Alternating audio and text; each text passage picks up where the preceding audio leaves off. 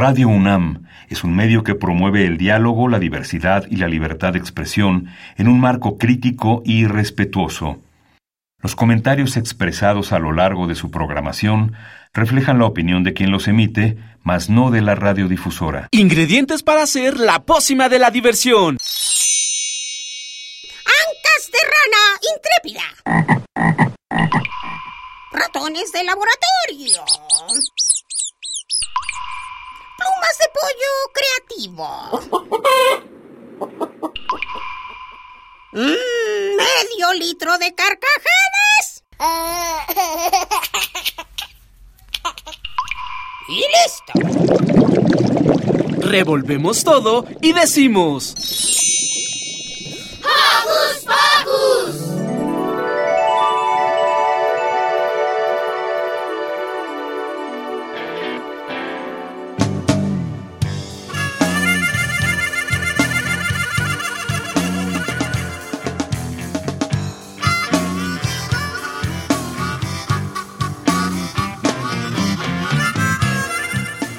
Hola queridos Joco Escuchas, sean bienvenidos a una nueva emisión de Hocus Pocus.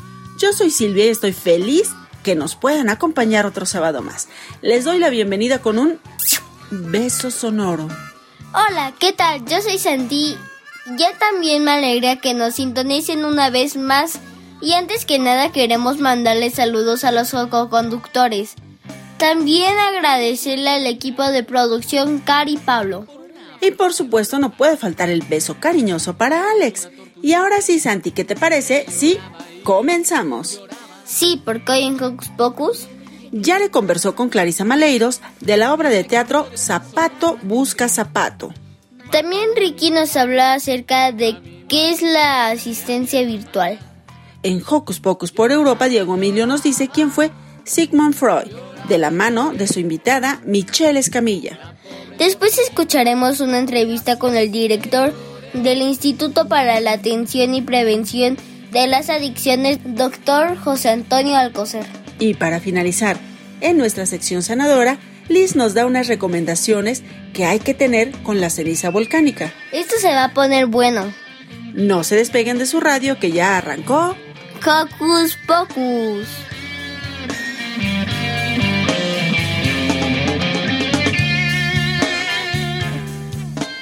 Recuerda que tú también puedes ser parte de este programa. Contáctanos a través de nuestras redes sociales. Puedes hacerlo desde tu compu, tablet o celular con ayuda de tu mamá o papá. Búscanos en Facebook como Hocus Pocus Tsunami. Síguenos, comenta nuestras publicaciones y mándanos tus sugerencias musicales.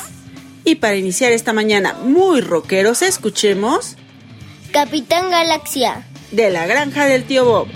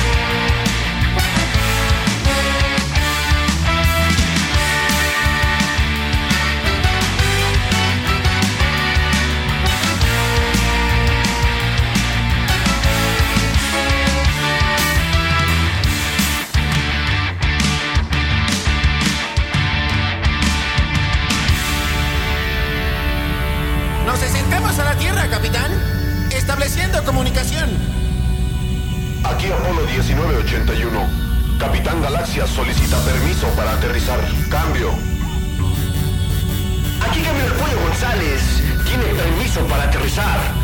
Bienvenido a la Tierra.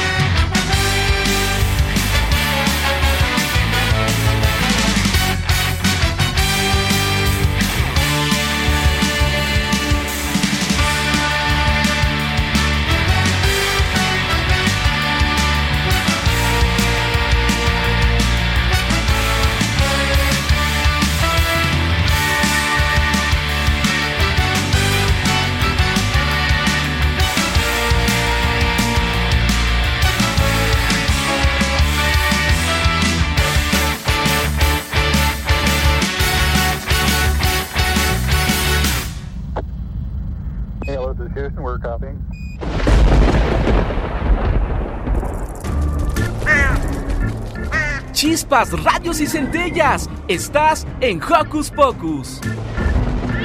La historia de un zapatito que ha nacido sin su par emprende la aventura de buscar a su pie destino.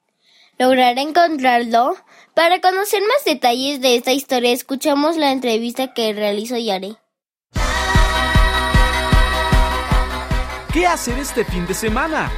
Ver, escuchar, sentir, reír, disfrutar. ¿Qué hacer en tu tiempo libre? Aquí te recomendamos.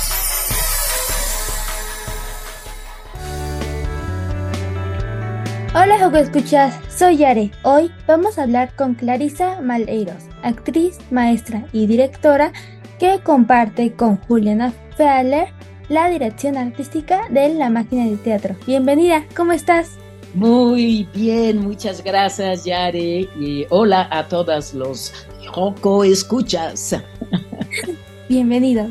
Cuéntanos de qué trata esta obra. Bueno, Zapato busca zapato, que es una obra que estamos presentando los sábados y domingos en el Teatro Helénico a la una de la tarde, cuenta la historia de un pequeño zapatito que nace solo en su caja y decide ir en busca de su par. En esta cosa de buscar a su par, empieza a encontrar primero con un zapatero, después de ese zapatero lo invita a un gran viaje donde encuentra otros personajes, se va a Brasil, se va a África, encuentra amigos, encuentra chaneques, animales. Es como una gran aventura, como si fuese una película de acción, pero hecha en teatro. Ok, es como si cuando pierdes tu calcetín, ¿no? Casi, casi. Exactamente. y ya sabe que perdemos muchos los calcetines. Otra cosa que costumamos perder mucho son las tapas de los topperwares. ¿No? Estas siempre desaparecen en la cocina y uno intenta colocarlas. Entonces, la idea de buscar un par es un poco esta misma idea que mencionas tú, Yade. Cuéntanos, eh, sabemos que trabajas como directora de la máquina de teatro. Eh, eh, ¿Qué es? Porque yo cuando escuché el nombre pensé que era una máquina literalmente de teatro. Pero es una máquina de teatro porque hacemos muchísimos proyectos. Somos una compañía. Una compañía de teatro es como una gran familia de artistas, de artesanos, de gente que hace máscaras, que hace títeres y también la gente que organiza un poco toda la administración. Costumamos ser varias personas entre directores, actores, constructores que trabajamos en proyectos. Entonces por eso lo llamamos máquina, porque tiene que funcionar, todas las piezas tienen que funcionar para que resulte en un espectáculo bonito y que llegue a los espectadores. Entonces La Máquina es una compañía de teatro mexicano que tiene casi 30 años de, de vida, mucho, mucho más que ustedes, y que hemos producido muchos espectáculos para niñas y para niños, muchos espectáculos para adultos, eventos. Imagínate, ya tenemos una compañía de teatro comunitario. Esto es de pura gente que se dedica a pelar, plantar y a pelar nopales allá en Guanajuato. Entonces hacemos muchas cosas con el teatro, no solamente el teatro que va al teatro, pero el teatro que va a las escuelas, el teatro que va a las plazas, el teatro que va a la calle, a los mercados y el teatro que se hace con la gente para mejorar su comunicación, su espontaneidad, todas esas cosas que el teatro puede ofrecer. Sí, exactamente. De hecho, en mi escuela también hicimos una obra de teatro y creo que también fue muy eh, artístico porque nos ayuda a expresarnos de, diferentes maneras y con diferentes compañeros. Sí, y sabes, crea una sensación entre quien hace teatro muy amigable. No es una cosa fácil de hacer, es bastante complicado hacer teatro. Tú ya tuviste esta experiencia, ¿no? Es muy exigente, pero se, se crea un ambiente de familia. Exacto. Hablando de la obra de Zapato, Busca Zapato, ¿qué inspiró esta obra? Bueno, yo pensaba que podríamos así poner ¿no? la pregunta de qué es el par de alguien. Ya sabes que después en la vida uno quiere tener su mejor amiga, quiere tener su mejor compañero y después más adelante en la vida quieres tener un, un otro tipo de compañero para casarte o para crear a veces si te interesa una familia. Entonces me quedé con esa pregunta, porque los pares de nosotras nunca son iguales a nosotras, como un par de un zapato. Entonces muchas veces nuestra mejor amiga es alguien muy distinto, ¿no? Distinto físicamente, distinto de mentalidad, de energía, que nos jala a hacer cosas que tal vez solas no, no haríamos. Entonces, ¿qué es esa idea del par? ¿No? Nos enseñan que tal vez el par sea alguien igual a nosotros y no es. Somos muy, muy distintos y finalmente lo que buscamos es distinta de la idea que hacemos. Para nuevas opiniones y decisiones. Exactamente, exactamente. Por ejemplo, tú tienes un mejor amigo o amiga y él es muy diferente a ti, pero a la vez, como en la película de Transilvania, hacen clic. Exacto. Y se acompañan. Entonces, en esta búsqueda de, de, de zapato de su par, que le suceden muchas cosas, jugamos con la idea del pie también, ¿no? Un pie siempre necesita un zapato y un zapato necesita otro zapato y un pie necesita otro pie y para bailar mejor y así vamos en un juego para que nos abramos también, que podamos pensar un poco más amplio en nuestras relaciones humanas, porque finalmente todas nosotras, ¿no? O nosotros somos partes de una gran comunidad y tenemos que aprender a trabajar, a funcionar de una manera armónica, no importando que la gente sea diferente de nosotras. Sí, este, también cuéntanos qué es lo que más te gusta de esta obra y también pues lo que menos te gusta por así decirlo.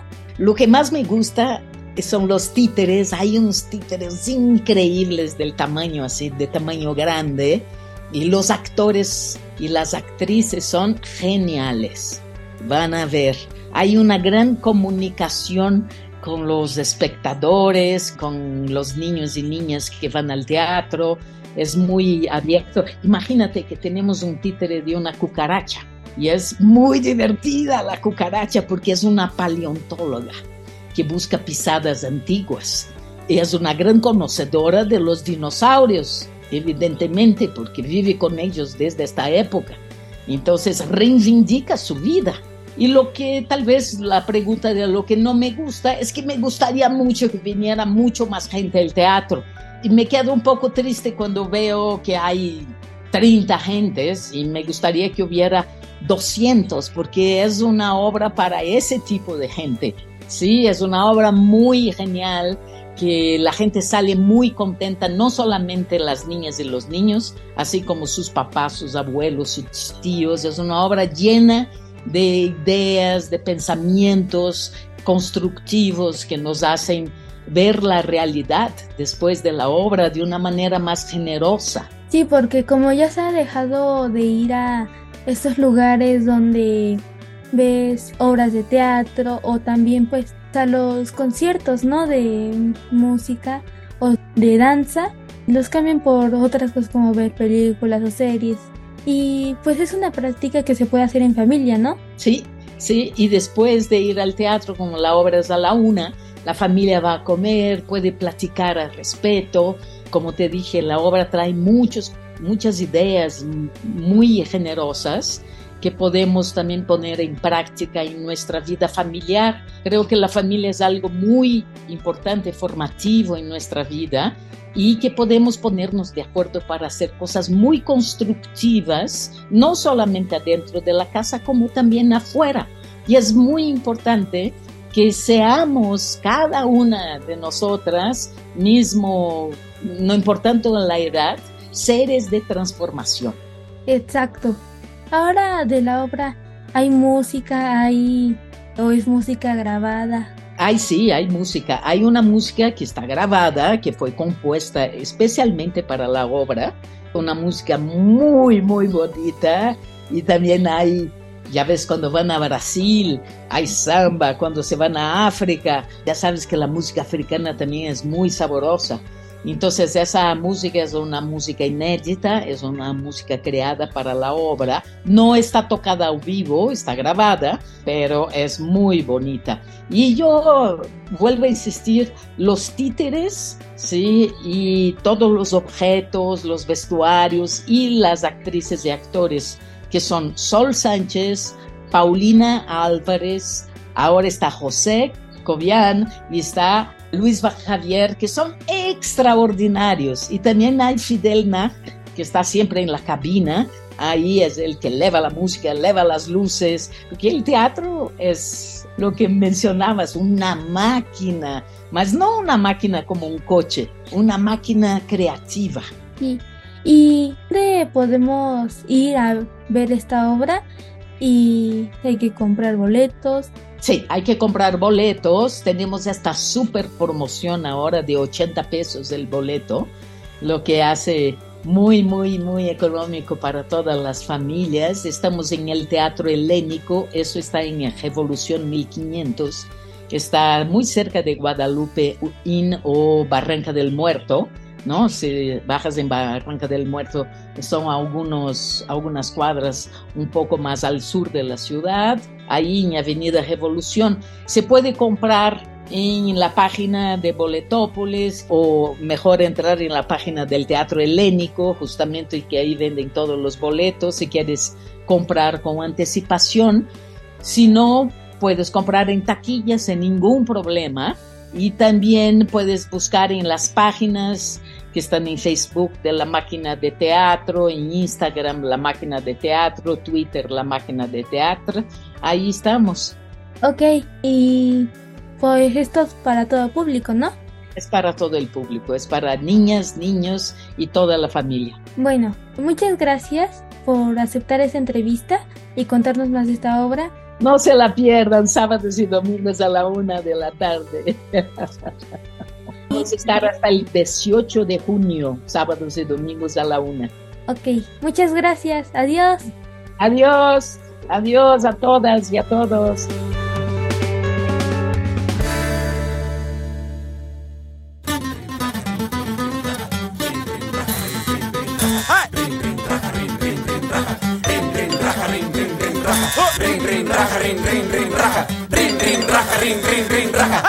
Cuatro timbres y me pongo a correr rápido. Sale la vecina que no para de gritar. Atrapen a este niño que la siesta no deja tomar. Suelten a los perros que lo busquen sin cesar. Soy un fugitivo y atraparme nunca lograrán. Toco tantos timbres que no los puedo contar. Vivo de peligros, de aventuras, mucha excitación. Andar tocando timbres es mi única pasión. Cuando se asoman a verme ya me fui, porque soy un raja profesional. Toco timbres a una gran velocidad y soy el cual, un relámpago de luz que cruza toda la ciudad. Dicen que es un juego y sirve solo para molestar, porque no comprenden su real dificultad. Tocar timbres y escapar requiere gran habilidad, el ring debiera ser deporte nacional. Muchos de nosotros lo tomamos con gran seriedad y lo practicamos día a día sin cesar. Aunque llueva nieve, trueno, caiga lava de un volcán, siempre encontraremos un buen timbre que tocar. Cuando se asoman a verme ya me fui, porque soy un raja profesional. Toco timbres a una gran velocidad y soy el Juan, un relámpago de luz que cruza toda la ciudad. Rin, rin, raja. Rin, rin, raja. Rin, rin, raja.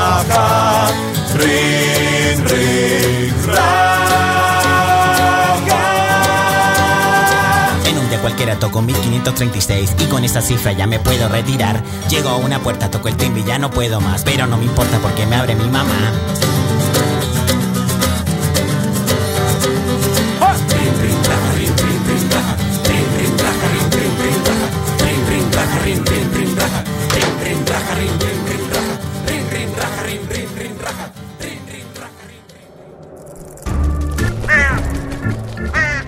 ¡Hey! Si te gusta navegar por las redes sociales, síguenos en Facebook y danos un like.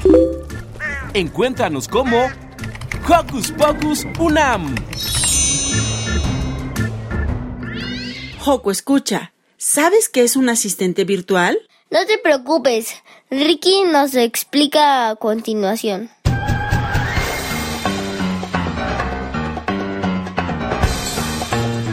Investigaciones Especiales de Hocus Pocus presenta.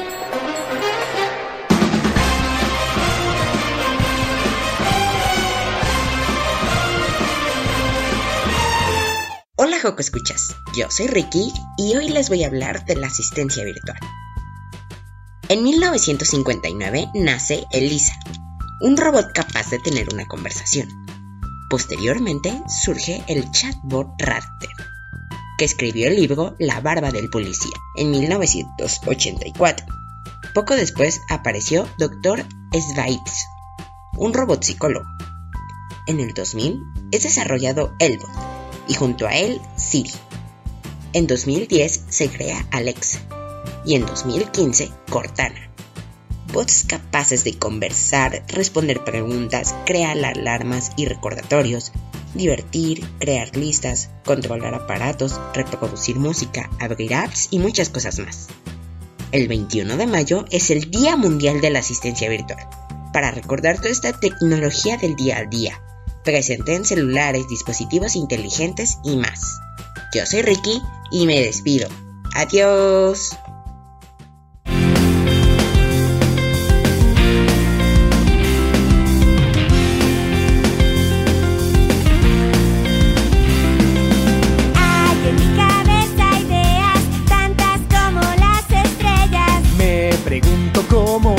Llegan a mi mente y dan mil vueltas. Le platico a mis amigos, es hora de divertirnos. De vivir en un palacio o volar hacia el espacio. Es un cuento, una historia, todo queda en la memoria. Vamos juntos a crear, nuestra mente hay que usar. Por eso, Imagina, imagina, imagina, Lizarte, tú puedes ser lo que quieras, solo intenta, es la neta, ya verás cómo te vas a sorprender. Imagina, imagina, imagina, Lizarte con Arlejer. Es un mundo, somos uno porque siempre estamos conectados, es nuestro poder.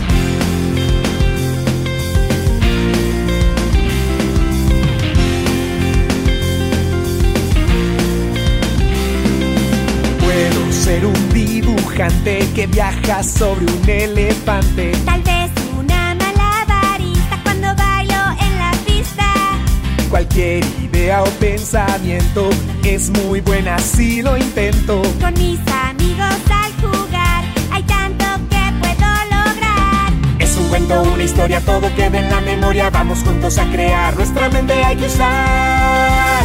Por eso, imagina, imagina, imagina, Lizarte, tú puedes ser lo que quieras o intenta. Es la neta, ya verás cómo te vas a sorprender.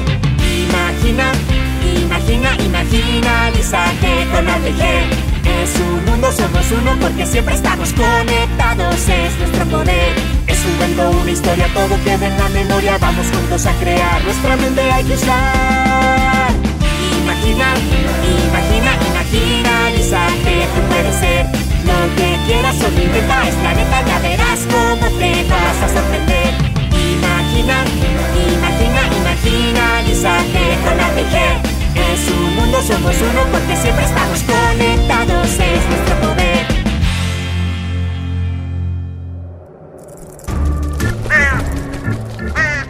¡Hey! Sé parte de Hocus Pocus y busca nuestras redes sociales. En Twitter somos Hocus Pocus-UNAM y en Facebook Hocus Pocus UNAM. Y ahora Diego Emilio nos habla de quién fue Sigmund Freud. Junto con su invitada Michelle Escamilla, esto es Hocus Pocus por Europa. ¿Qué tal amigos? Buenos días.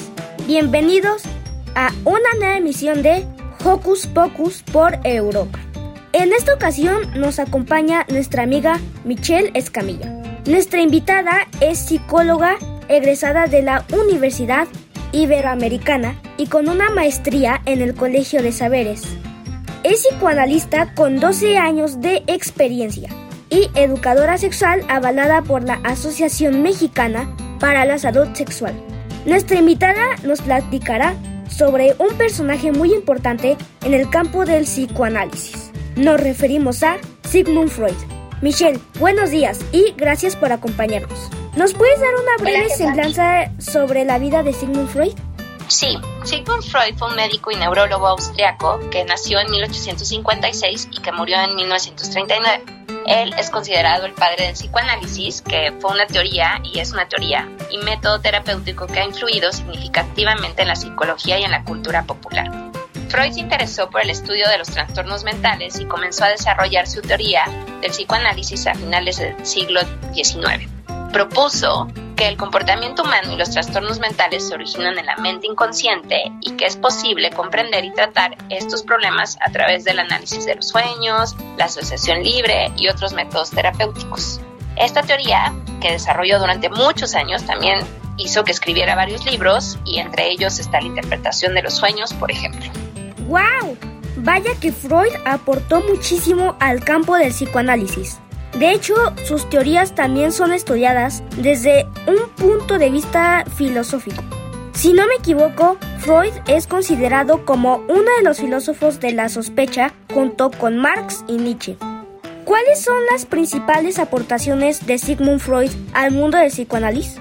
Pues mira, aportó muchísimas cosas, pero algunas de las poquitas que te puedo mencionar es la teoría del inconsciente, él propuso que gran parte de nuestros pensamientos, sentimientos y comportamientos están provocados por unos impulsos que no sabemos, que no necesariamente tenemos así muy presentes y que están como ocultos en nuestra mente, que a menudo están relacionados con experiencias traumáticas o dolorosas. También habló del concepto de represión, que sugiere que las personas reprimen o olvidan estos pensamientos y sentimientos inconscientes para evitar enfrentar emociones difíciles y dolorosas. Como ya te había mencionado, también hizo algo del análisis de los sueños, donde este método hace que tú hables de tus sueños, los exploras para comprender los problemas y los deseos inconscientes. Y el desarrollo psicosexual donde las personas plantea que pasamos por muchas fases donde experimentamos nuestra sexualidad. Ya veo, los pensamientos y las emociones del ser humano son muy complejos y ambos elementos aportan muchísimo para entender nuestra naturaleza y forma de ser. ¿Nos puedes dar un dato curioso sobre Sigmund Freud? Claro que sí. Sí, de los datos curiosos que ahorita se me vienen es que tenía un tumor y tuvo 33 intervenciones quirúrgicas a causa del cáncer que sufría. También le daba muchísimo miedo el número 62, tanto así que se tenía que hospedar en hoteles con más de 62 cuartos. también le tenía miedo o fobia los helechos y en sus inicios como médico y neurólogo usaba la hipnosis como terapia en sus pacientes. La hipnosis es cuando es un estado tan de relajación y tan profundo que pierdes conciencia de lo que haces y puedes seguir ciertas instrucciones por parte del hipnotizador. Seguramente, si han visto algún show de magos, es común que en este acto hipnótico que de repente hacen, hagan que los magos hagan que las personas o ladren o hagan como perros. Qué curioso. Vemos que los hombres de ciencia también tienen temores y manías. Michelle, ¿cuáles son las principales aportaciones de Sigmund Freud relacionadas con la niñez? Pues muchas de las que te diré pues se relacionan también con las anteriores aportaciones, pero hablaba de esta teoría del desarrollo psicosexual donde propuso que justo desde que estamos chiquititos los niños tienen pues curiosidad por la sexualidad. También está el complejo de Edipo que e identificó que niños pasan por una fase parecida a una historia griega de un rey llamado Edipo. Habló también de la teoría del trauma infantil, donde pues estas experiencias dolorosas que se viven cuando eres chiquito, pues muchas veces causan un impacto en la persona y que por eso es importante que los niños también pueden ir a terapia para hablar de las emociones. Y pues al final habló también de la importancia de la relación con los papás y las mamás cuando eres niño, porque es la base para poderte vincular después y hacer relaciones de amistad y tener otro tipo de vínculos amorosos y afectivos. Muy interesante, Michelle. Ya vemos que el desarrollo de la personalidad comienza desde la niñez. Por eso es importante que los niños y niñas contemos con un ambiente sano para desarrollar nuestra personalidad y nuestros talentos. Por último, ¿podrías enviar un saludo para Hocus Pocus? Claro que sí. Pues un saludo a todos y a todas las que nos escuchan. Y pues me pueden seguir en mis redes, en Instagram, mi cuenta es arroba, arroba m escamilla. Y un saludo a todos los oyentes y oyentes. Michelle, muchas gracias por la entrevista y por tu tiempo. Para Hocus Pocus, Diego Emilio.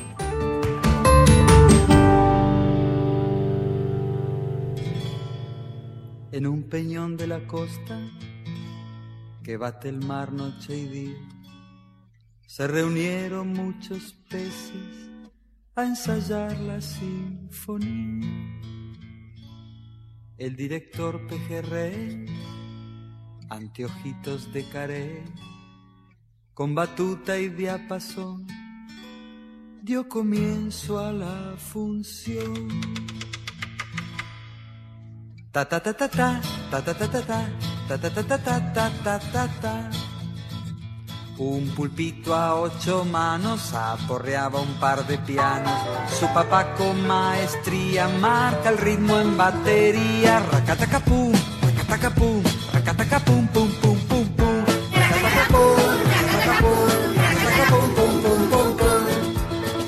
Toca la flauta una foca en lo alto de la roca Becerrucho más abajo, rasquete al contrabajo.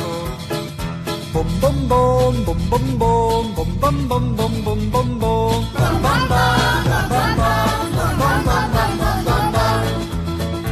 Un cardumen de sardinas desplegaba celestinas. Un montón de palometas empinaban las trompetas. Ta ta ta ta ta ta ta ta ta ta ta ta ta ta ta ta ta el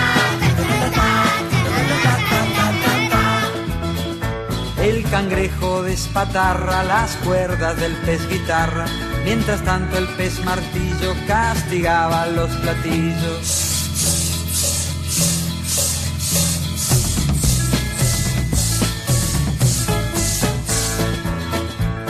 Una vieja tararira trata de afinar su lira Mientras un checo lenguado toca el arpa de costado, blam blam blam, blam blam blam, blam blam blam blam blam blam blam, blam blam blam,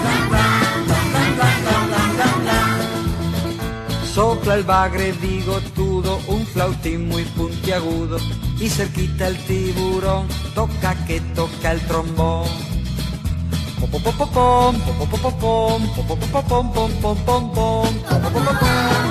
Pom una fila de delfines atacaba los violines. Un salmón con su violón se quedó en el calderón. Jin jin jin, jin jin jin, jin jin jin jin jin jin jin, jin jin jin, Tortugo regordete resoplaba el clarinete a la par que las medusas practicaban boca chiusa.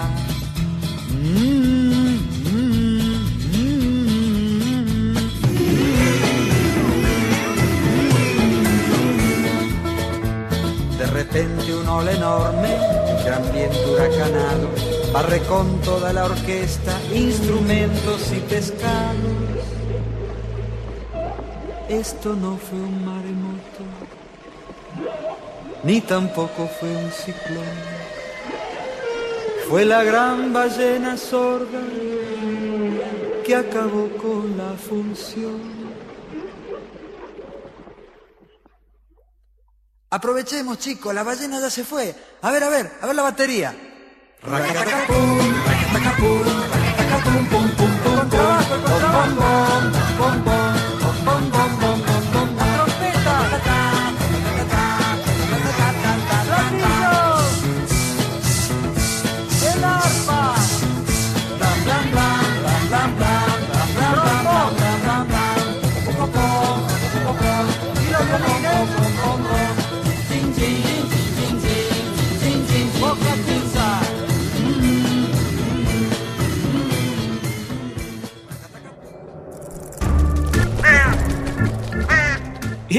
Si te gusta navegar por las redes sociales, síguenos en Facebook y danos un like.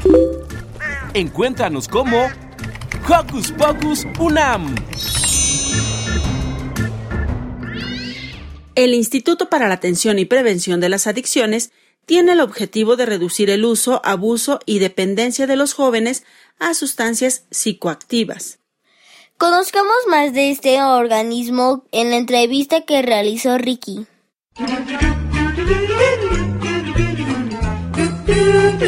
¿Listo micrófono? ¡Yeah! ¿Listo invitado? ¡Yeah! ¿Listas las preguntas? ¡Yeah! Tres, dos, al aire. Ahora va la entrevista.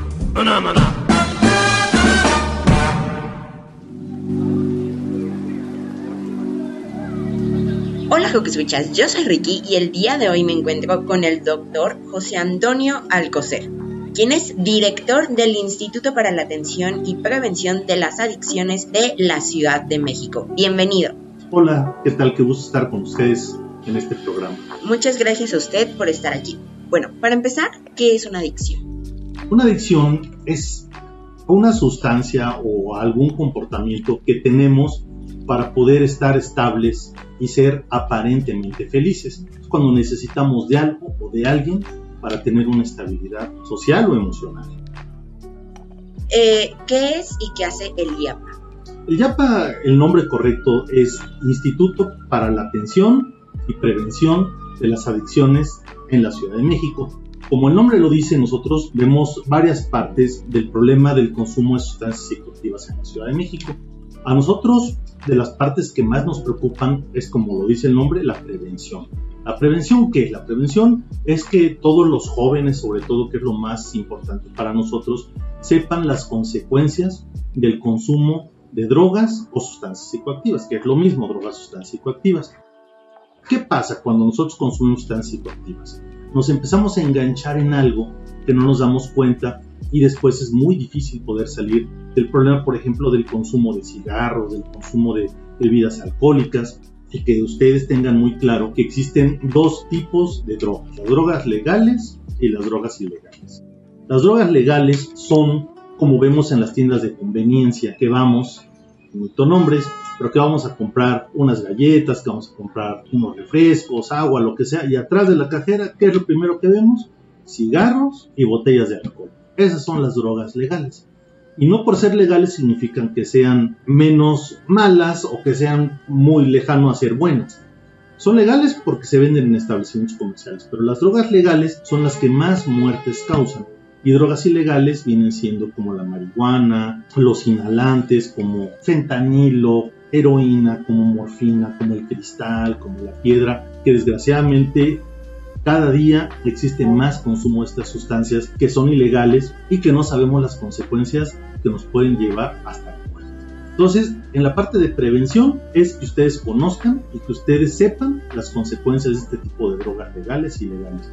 Y por otra parte, la parte de la atención, personas que ya desgraciadamente tienen un problema del consumo que yo creo que todos hemos visto cuando vamos a una fiesta o vamos en la calle a una persona que está muy intoxicada por alguna sustancia, a veces alcohol, a veces por otras. A esas personas que nosotros vemos, nosotros los ayudamos a que tengan un tratamiento y que puedan salir adelante y puedan tener una vida normal. Así que pues son a grandes rasgos las dos cosas que tenemos, la prevención y la atención las y los niños pueden caer en las adicciones? Claro, por supuesto. Un gran porcentaje de inicio en el consumo es en niños, desgraciadamente tenemos estadísticas no solo en la Ciudad de México, ni en México, en el mundo, que niños desde 8 años empiezan con el consumo de sustancias muy diversas, desde alcohol hasta inhalantes que son muy fáciles de conseguir, hasta a veces pastillas. Hemos escuchado hablar del famoso reto del clonazepam, que a veces el clonazepam son medicamentos que se usan en muchas personas que tienen algún problema de ansiedad o de depresión y son prescritas por un médico especialista.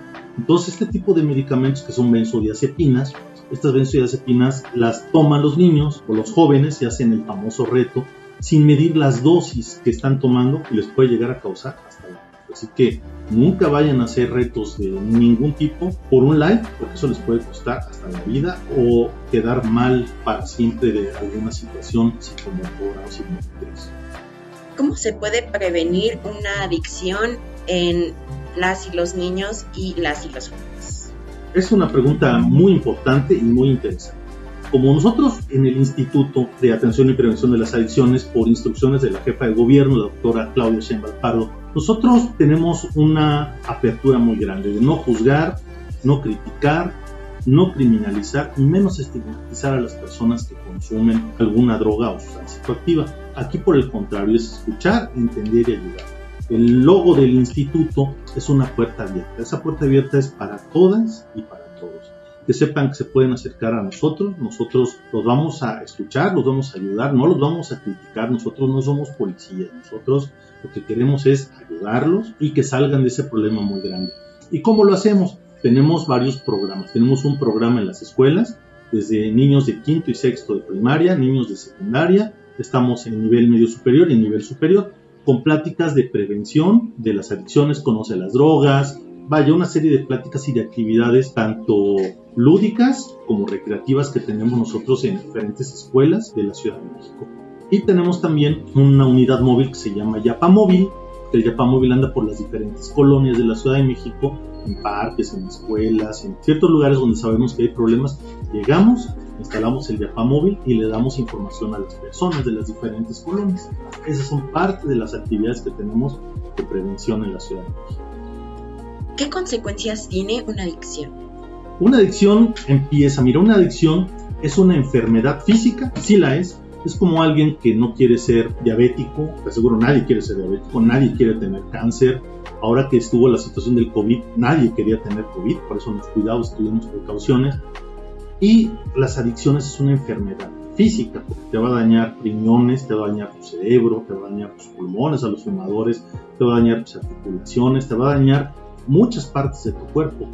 Entonces es una enfermedad física, sí, porque te va a dañar físicamente, pero también es una enfermedad social. ¿Por qué? Porque te va a causar un problema que llega una persona muy alcohólica a su casa y ¿qué pasa? Agrede a la familia, agrede a sus hijos, agrede a todo su entorno social. Entonces se vuelve una enfermedad también social, porque genera violencia de género, violencia familiar, violencia social, llegan a perder su trabajo. Entonces es una enfermedad en todos los sentidos, tanto física como social. Es terrible esa adicción, destruye y te puede llevar hasta perder la vida y perder la muerte. Y antes perdiendo tu familia, tu trabajo y muchas ocasiones que vemos personas lamentable y tristemente en situación de calle que llegan a perderlo todo. Un poco acerca de usted, ¿qué funciones tiene usted como director del IAPA?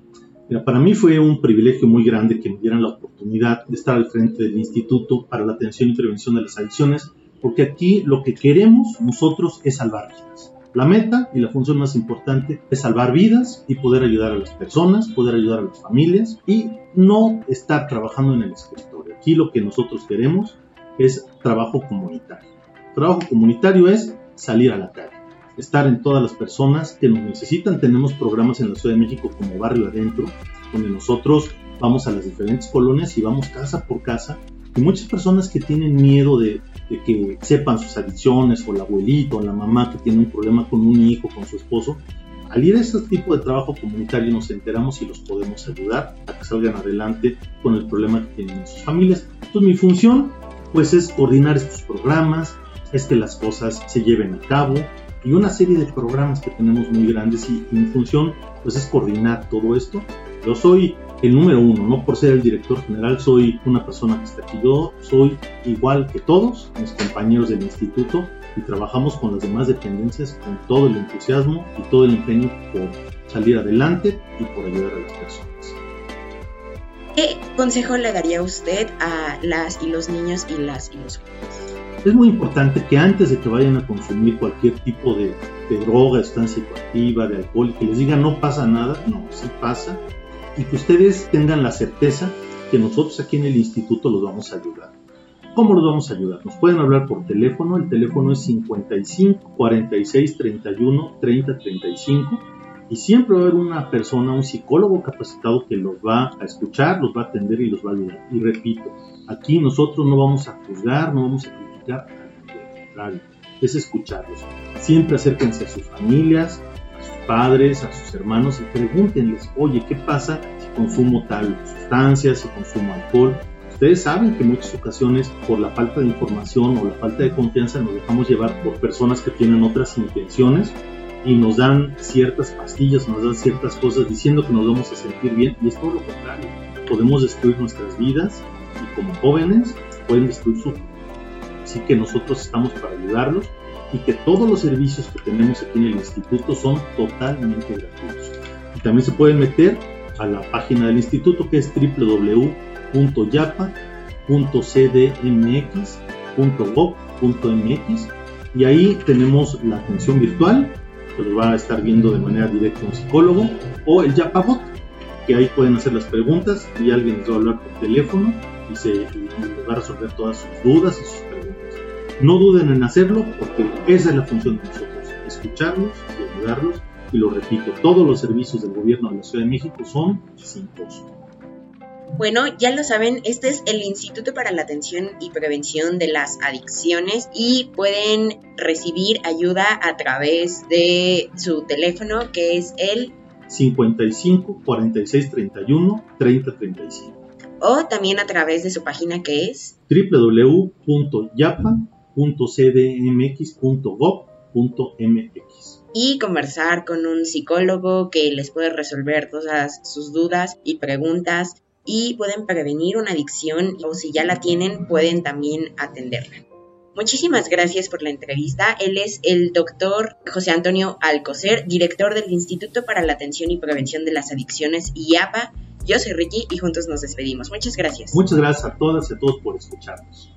Hasta luego.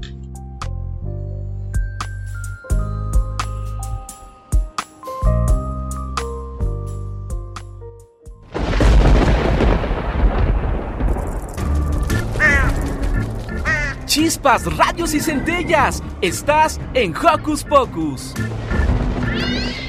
Y antes de despedirnos, llega nuestra sección sanadora con Lisa Lado, que nos hablará de las afectaciones que la ceniza volcánica puede causar en los niños. Junto con la pediatra del desarrollo, Sandra Porcayo Rosales, escuchemos. Sana, sana Hola Joco Escuchas, muchas gracias por estar este sábado aquí en Hocus Pocus. El día de hoy me acompaña la doctora Sandra Porcayo Rosales. Ella es pediatra del desarrollo y vamos a hablar justamente de cuáles son las afectaciones a la salud de las niñas y los niños ante la presencia de ceniza volcánica en el aire. Hola Liz, ¿cómo estás? Muchas gracias por la invitación. Pues primero hay que estar preparados porque aunque no estemos viviendo o si algunas personas sí están más cerca del volcán pues es muy importante que todos estemos informados para conocer cuáles serían las mejores indicaciones a seguir para protegernos de estos riesgos que nos pueden provocar la exposición a, cenizas y los gases. Los volcanes, aparte de que expulsan la lava, entre ellas también está la roca, pues están los gases y las cenizas. Estos gases que van a despedir los volcanes son los gases calientes, pueden llegar a ser muy peligrosos. La mayoría de los gases que despide el, el volcán pues pueden desaparecer rápidamente en el aire, sin embargo hay otros que son más pesados, se les conocen o se llaman como dióxido de carbono, el dióxido de azufre, sulfuro de hidrógeno, entre otros, que se pueden empezar a acumular sobre todo en las áreas bajas y más, o en los lugares más cercanos al, a los volcanes y afectar a las personas que viven también más cerca de este. ¿Cuáles van a ser los problemas? Sobre todo los vamos a ver a corto plazo, ¿no? Y se van a dar en la piel o en la mucosa, a nivel de nuestra cara en nuestros ojos eh, se pueden empezar a irritar o podemos empezar a sentir como si tuviéramos algo extraño en los ojos, van a empezar a, a producirse estas lágrimas que tenemos como cuando estamos enfermos o que se nos congestione mucho la nariz, también podemos sentir alguna irritación a nivel de la garganta, los ojos se nos pueden poner muy rojos y en ocasiones podemos llegar a sentir la necesidad de estar tosiendo de manera seguido. Incluso podemos llegar a sentir a personas que vivimos alejadas del volcán, pero cuando estamos expuestos a niveles más altos de estos gases, si están expuestos a estos niveles más tóxicos, pues pueden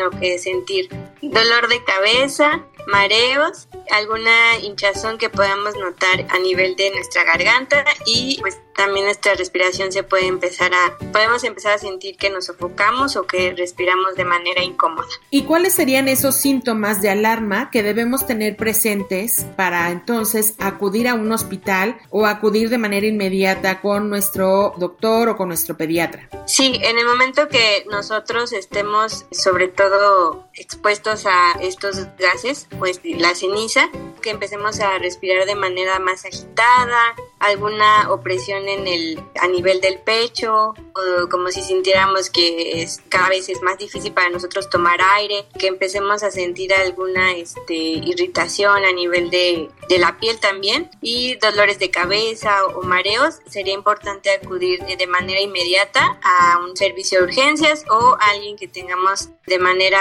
cercana a nosotros para que nos puedan auxiliar y llevarnos de manera inmediata a algún hospital o que recibamos atención médica. ¿Y cuáles serían las medidas de prevención como primordiales o básicas que debemos de considerar en este momento? Ahorita lo, lo importante, en primer lugar, yo les recomendaría seguir los consejos de las autoridades locales o de protección civil que estén en, nuestra, en nuestras comunidades. Y lo segundo, pues tendríamos que, como ante a cualquier este desastre natural, pues es mantener la calma, tratar de no entrar en pánico y empezar a conocer qué es lo que podemos hacer para minimizar la exposición a, a las cenizas. Número uno, permaneciendo en casa el mayor tiempo posible. Eh, si es muy necesario salir a, realizar algunas actividades, pues tenemos que eh, utilizar un cubrebocas como el que estuvimos utilizando ahora en pandemia. En caso de no contar con alguno de estos, podemos utilizar algún pañuelo y la idea es proteger de tanto nariz como boca. En caso de que algunas personas utilicen lentes de contacto, se aconseja que se retiren y que usen anteojos. Otra de las acciones que podemos hacer para minimizar la entrada de ceniza a nuestras casas puede ser cerrando las puertas y ventanas, eh, colocar algunas toallas húmedas en el interior de las puertas o donde haya corrientes de aire y tratar de minimizar lo más que podamos el uso de ventiladores o aires acondicionados para no, permitir que se haga esta propagación ¿no? de estos gases en nuestras casas. Tener también un botiquín de primeros auxilios y muy importante cuidar nuestras fuentes de agua potable. Si las tenemos en contenedores, cubrirlas para evitar que se contaminen con,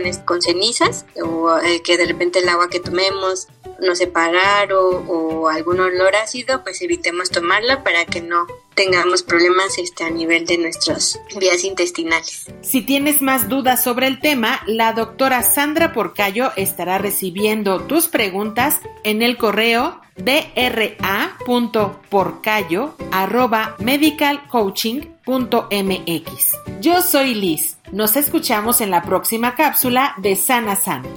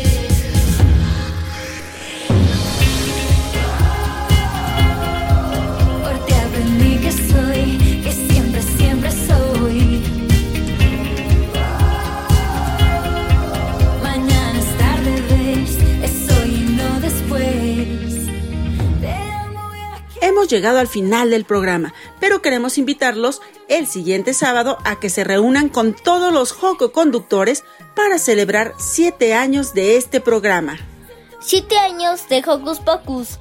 Festejemos juntos desde la sala Julián Carrillo de Radio UNAM, de 10 a 12 del día. Los esperamos en Adolfo Prieto, 133 Colonia del Valle. No falten. Los esperamos con mucho, mucho gusto. Por ahora nos despedimos con un apapacho sonoro. Bye. Hasta la próxima.